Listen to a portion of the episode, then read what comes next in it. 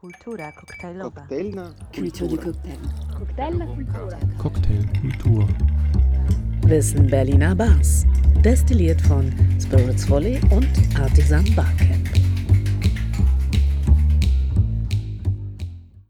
Hey everybody, today again we're in Ukraine. We're in Kiev and in front of me is Dimitri Shovkoplias of Parovoz Speakeasy. Hi Dima. Hi, hello. So thank you for your time. It's great to be back in Kiev. Uh, there's a good reason to be here. It's an amazing city. For everybody that has not been and does not know this underrated bar Parovoz, can you tell us a little bit about yourself and this amazing bar? I'm managed that bar with my team, and I'm proud to be involved in all the process what we're doing in Kiev, in Ukraine. And uh, it's 17 years old bar, which started in cafe for internet players. And uh, before we serve like sandwiches, food, beer, shots 24/7.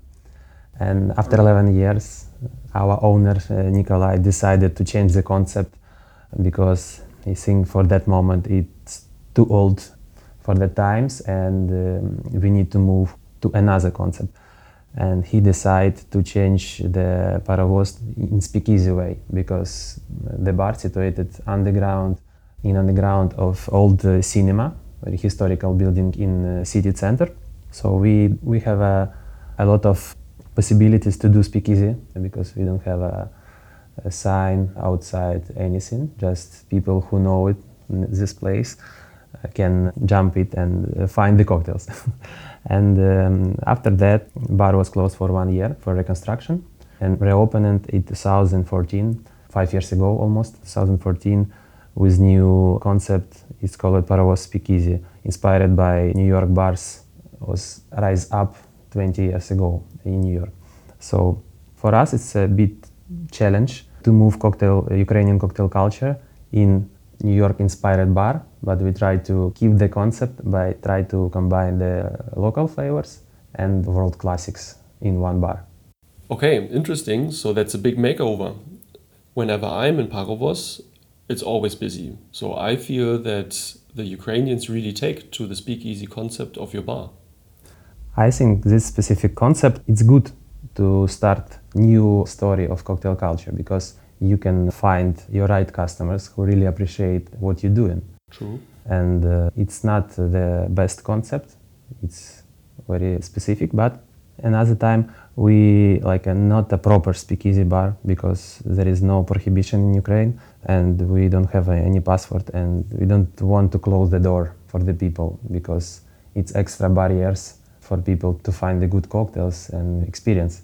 Sometimes in few first years after reopening, we have some people who don't like it because they stay in waiting cocktails a long time, like 20, 30 minutes for cocktail because we was busy, but uh, we never say, no, you can get to Parovoz. Please welcome. And you decide you can wait or go to another bar, up to you.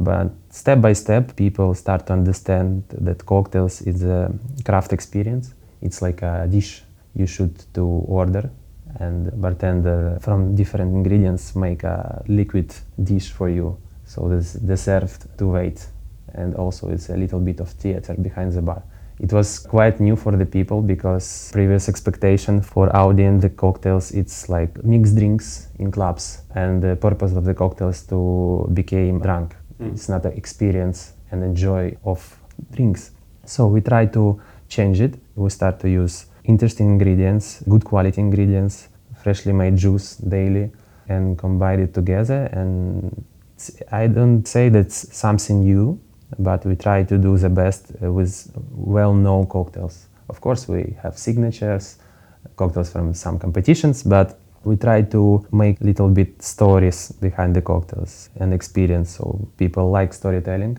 and we try to combine it in one serve and step by step people love it and like in speakeasies of the old times everyone talk about it and invite the friends to come yeah that's how it works you need to keep building your community and like i said it was always busy when i was there you talked about drinks that are a little bit like dishes you're serving food as well very good food So it's a mixed concept of a great bar with very good, not even bar food, it's restaurant food, I feel.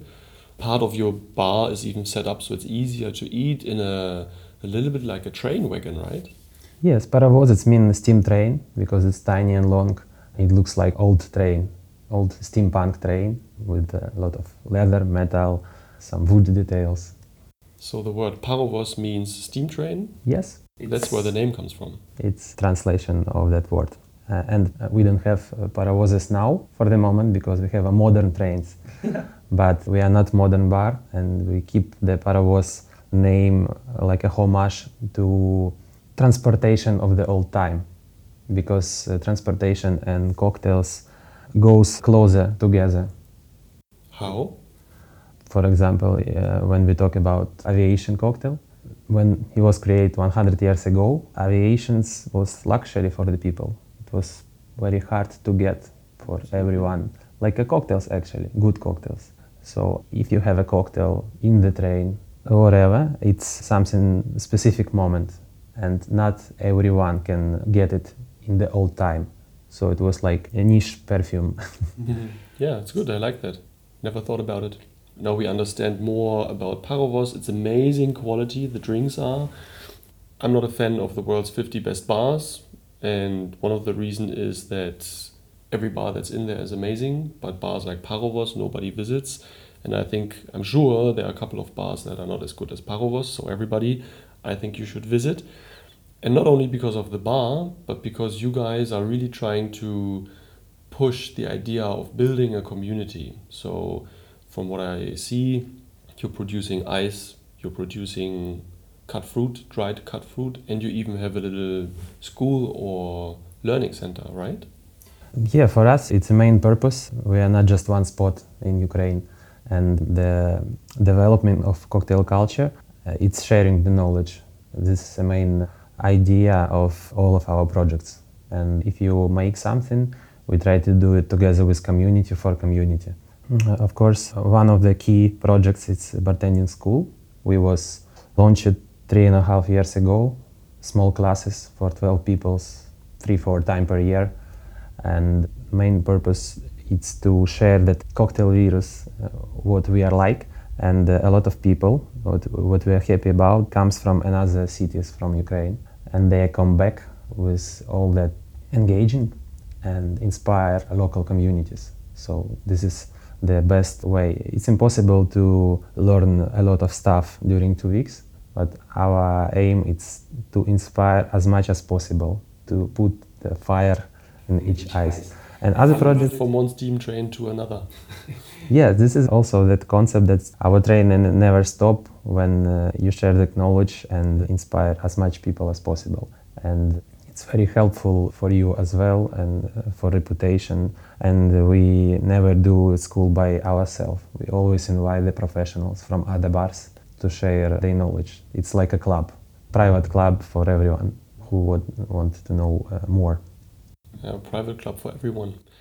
So you started the business as an internet basement bar. Now you're a world class cocktail bar. You start to make a business out of the dried fruits and out of the ice. You sell it outside of Kiev now, even. All of that, does that figure into the success of the bar or would the bar work itself too? Do you need the new business for the bar or is it something on top? This project is mostly on top, and uh, bar will help as much as possible to all the projects because it was born from the bar for bartenders. It's our tastings and it's our needs, and we think if we need it so much, maybe someone need it as well. And for example, we don't have a space in any laboratory to do some preps, and we are not only one with the same uh, problem, if it's problem. And uh, about ice.